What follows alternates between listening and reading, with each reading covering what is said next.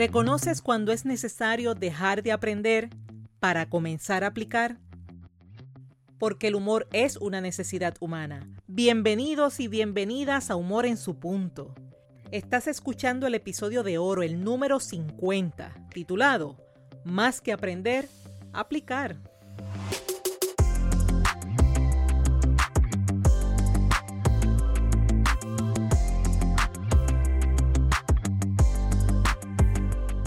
Te recuerdo que Humor en su punto es un espacio diseñado para mantener viva y activa la idea de que todos los seres humanos poseemos la capacidad para desarrollar el buen humor.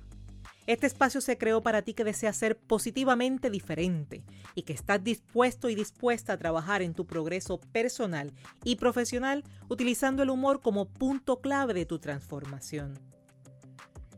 Te habla Esther Quintero, doctora en psicología clínica, conferencista transformacional centrada en el humor terapéutico y la feliz autora del libro Captura el Enfoque. Y en este episodio número 50 celebramos que nos escuchan en Estados Unidos, en España, México, Portugal, Ecuador, Colombia, Chile, República Dominicana y por supuesto Puerto Rico. ¿Sabes qué? Que en ocasiones será necesario dejar de aprender para comenzar a aplicar. Y en este episodio te estaré ofreciendo cuatro observaciones a tener en consideración cuando decidas seleccionar y realizar actividades de aprendizaje. Y estas son, leer sin hacer, ir en búsqueda de la fórmula mágica, el pensamiento del yo sé eso y la mente llena. Al considerarlas, comenzarás a aprender y actuar valorando las características como tiempo, calidad, utilidad, acción y por supuesto buen humor. Con ello en mente, a ti que estás interesado o interesada en desaprender, aprender y emprender, es ahora, cuando con mente alerta y receptiva, es tiempo de que hablemos sobre más que aprender, aplicar.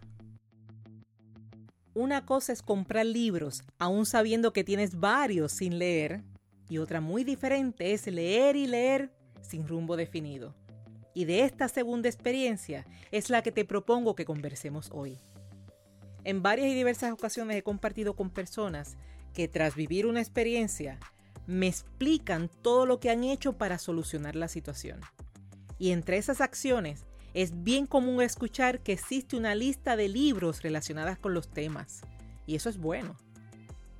Lo que me ocupa es percibir asombro y te diría que hasta frustración cuando consciente o inconscientemente esperan que por solo leerlos tendrán un resultado directo e inmediato. Es algo así como si te dijera que no sé por qué no logro tocar un instrumento si ya me he leído cuatro libros sobre el tema. Ya sabes por dónde vamos. ¿Leer es negativo? Para nada. ¿Leer sobre el mismo tema? Tampoco. No es la cantidad ni el tema, es lo corridito y la falta de resultados lo que levanta la bandera roja. Así que, cuidado con hacer de la lectura tu única acción y solución. Y para ayudarte a sacar el máximo beneficio de la lectura y de la información, considera las siguientes observaciones al momento de obtener el verdadero provecho de todo aquello que lees y escuchas. A la primera observación le llamé leer sin hacer. Y me refiero a cuando lees y lees y lees, participas de actividades, conoces todos los libros sobre ese tema, mas no te tomas tiempo de aplicar el contenido, de evaluar las recomendaciones. Incluso cuando adquieres un libro que incluye ejercicios prácticos y en efecto lo leíste, pero ni siquiera miraste los ejercicios que estaban incluidos como parte de su contenido. Te recomiendo que no lleves los temas importantes como si fuera una competencia o una cuota por cumplir.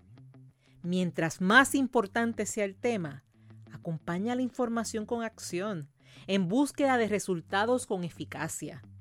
Más que cantidad, busca la utilidad, la calidad, la diferencia que ese libro, taller o actividad va a ser en tu vida. Es que yo te prefiero con un libro lleno de marcas, con las páginas casi sueltas, así arrugaditas de tanto leerlo con la que has puesto en práctica todas sus enseñanzas y recomendaciones. Contrario, a tenerte con todo un estante lleno de libros que leíste quizás una vez como parte de una estrategia que no dio resultados. Es que si me preguntas a mí, los libros, Los buenos libros son como la ropa. Úsala. Y no solo una vez, úsala las veces que sean necesarias. Y mientras más te guste, más la usas. Que se estruje, que se ensucia por usarla. Y no la dejes enganchada luciendo bonita. Te sugiero que a partir de hoy, cada vez que veas uno de tus libros, te preguntes, ¿cuánto por ciento de real uso y de provecho le he dado a este libro? Sin olvidar tampoco la experiencia de que una vez leído los guardas y los revisas al menos uno o varios años después. Y finalmente, tú sabes lo que es tener y leer un libro que te saca una sonrisa, justamente por su utilidad y por los resultados que logras cuando pones en práctica su contenido. Pues selecciona cada libro de forma que logre en ti ese efecto. Un libro que te haga sonreír por su contenido y por sus resultados. A la observación número 2 la llamé en búsqueda de la fórmula mágica. Y es cierto que estamos en la era de la información, información rápida y accesible. Sin embargo, cuando pretendes convertir esa información rápida en una fórmula mágica, puede que te desencantes al no conseguirlo y tu sonrisa, ¿sabes qué? Se apagó, gracias. Existen situaciones que aún surgiendo de forma inesperada, atenderlas toma su tiempo, así como aquellas que son la suma de meses y hasta años de decisiones. Y justo por eso no es saludable pretender atenderlas en un instante. No te puedo describir la sensación que me causa cuando leo títulos similares a Controle su ansiedad con tan solo... o quizás en 15 minutos cambiarás tu vida para siempre. Ir en busca de libros con fórmulas mágicas harán que tu sonrisa, tu ilusión, tu ánimo, tu esperanza y tu buen humor se desinflen. Tú sabes a lo que me refiero. Esas soluciones rápidas que te enamoran, pero que al conocerlas te dejan en el vacío. Las fórmulas mágicas te llenan de buen humor, pero va a ser un humor temporero. Un humor que cuando intentas extenderlo, te das cuenta de que esto no pare más. Te hablo de ese libro que te ofrece solucionar tu problema ya. Mientras lo lees te identificas, pero al terminarlo, observas que fue solo de escribir, por eso es que te identificas, pero no hubo explicaciones ni recomendaciones reales. También te hablo de esa actividad espectacular que te despertó por completo tus emociones. Pero al llegar a tu hogar, te encontraste sin herramientas. No dejes tu bienestar en manos de fórmulas mágicas.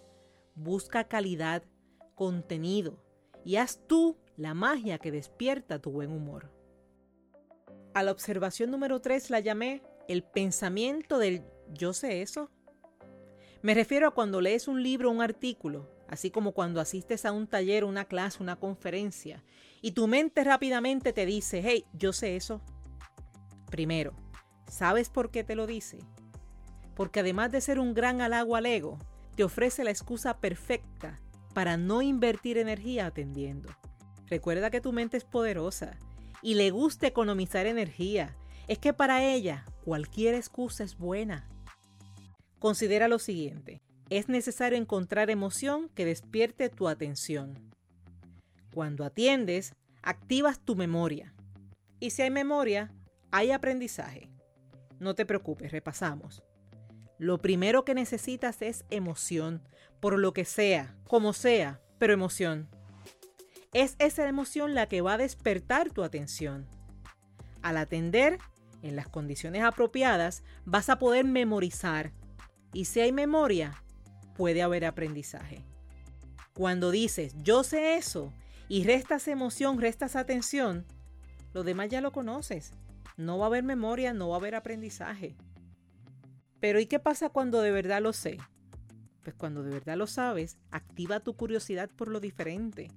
Cuando sabes algo y tienes la oportunidad de volverlo a leer o escuchar, considera que el tiempo es otro, las circunstancias son otras, los recursos son otros y siempre vas a encontrar ese algo que te permita o aprender aún más de eso o verlo desde otra perspectiva. Te cuento que hace aproximadamente cinco años me matriculé en un taller que su contenido trabajaba los efectos del humor y la risa. Hice mi registro online y ese día llegué silenciosa, así como nenita buena, y me senté en una esquinita de la mesa. Mientras estaba esperando que la actividad comenzara, el recurso se acerca y me ofrece un efusivo saludo y me comenta, ¿usted podría dar este taller? Mi respuesta, simple. Hoy solo quiero aprender. Cuando la actividad se acabó le mostré todas las anotaciones que hice y sobre todo señalé las cosas que había aprendido. Y sí, había información que no era nueva, pero aprendí otra forma de transmitirla. Y sí, también encontré información que desconocía. Recomendación. Aunque lo sepas, vuelve a estudiarlo. Y la observación número 4 se llama la mente llena. Presta atención, no tan solo al contenido, sino a tu mente. Ciertamente, tu mente tiene la capacidad de procesar grandes cantidades de información, pero eso no significa que trabajar con grandes cantidades sea siempre saludable. La lectura constante, sobre todo sin acción, y la constante participación de actividades pueden llevarte a saturarte de información, por lo que será necesario hacer una pausa, dedicar tiempo a procesar, a comprender y a aplicar. En ocasiones te encontrarás en la necesidad de buscar quien te explique el contenido, pero no por tu capacidad, sino por la naturaleza de la información. En otras, lo que vas a necesitar es tiempo, tiempo para poder explorar las opciones y confirmar los resultados. Más que llenar tu mente, lleva tu mente a procesar, a entender y a aplicar. Si evalúas las cuatro observaciones previas, leer sin hacer, en busca de la fórmula mágica, el pensamiento del yo sé eso y la mente llena, vas a observar que comparten características como el tiempo, la calidad, la utilidad, la acción y por supuesto el buen humor. Te pregunto, ¿tienen tus lecturas y actividades esas características? ¿Tienen tiempo, calidad, utilidad, acción y buen humor? ¿Qué necesitas para lograrlo? ¿Te imaginas cómo serás positivamente diferente cuando así sea? Finalizo este episodio repasando contigo la importancia de seleccionar cada libro o actividad de la que participes, buscando que provoque en ti una gran sonrisa, tanto por su contenido como por sus resultados. Que no dejes tu bienestar en manos de fórmulas mágicas. Busca calidad y contenido y haz tú la magia que despierte tu buen humor. Que aunque lo sepas, vuelve a estudiarlo. Siempre algo nuevo vas a aprender. Y más que llenar tu mente, Lleva tu mente a procesar, a entender y a aplicar. Y este ha sido el episodio número 50 de Humor en su punto. Si ha sido útil para ti, si estás de acuerdo en que aporta contenido de valor, déjamelo saber suscribiéndote en la plataforma de tu preferencia, al mismo tiempo que asignas una valoración de 5 estrellas y dejas tu comentario indicando cómo Humor en su punto ha sido útil para ti. Si quieres contenido de calidad, explicaciones, recomendaciones y hasta ejercicios prácticos. Seguro, consigue tu copia del libro Captura el Enfoque. Recuerda que puedes obtenerla con tan solo entrar en Amazon. Mientras que en Puerto Rico está disponible en Casa Norberto en Plaza Las Américas, Librería El Candil en Ponce y La Casita en Aguadilla Mall. Si quieres obsequiarlo y que llegue esa persona con dedicatoria y firma, o mejor aún, si así lo deseas para ti, comunícate que nosotros realizamos el envío. Es así como hicimos posible otro miércoles de humor en su punto. Y para que vayas preparando tu mente, te adelanto que el próximo miércoles, donde celebramos el primer aniversario de Humor en su punto, el podcast, estaremos hablando sobre dejarlo todo o continuar.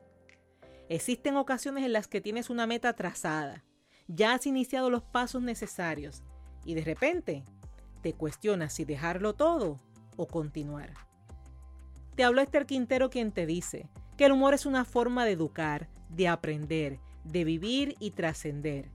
Gracias por ser, gracias por estar y gracias por darte el permiso de reír.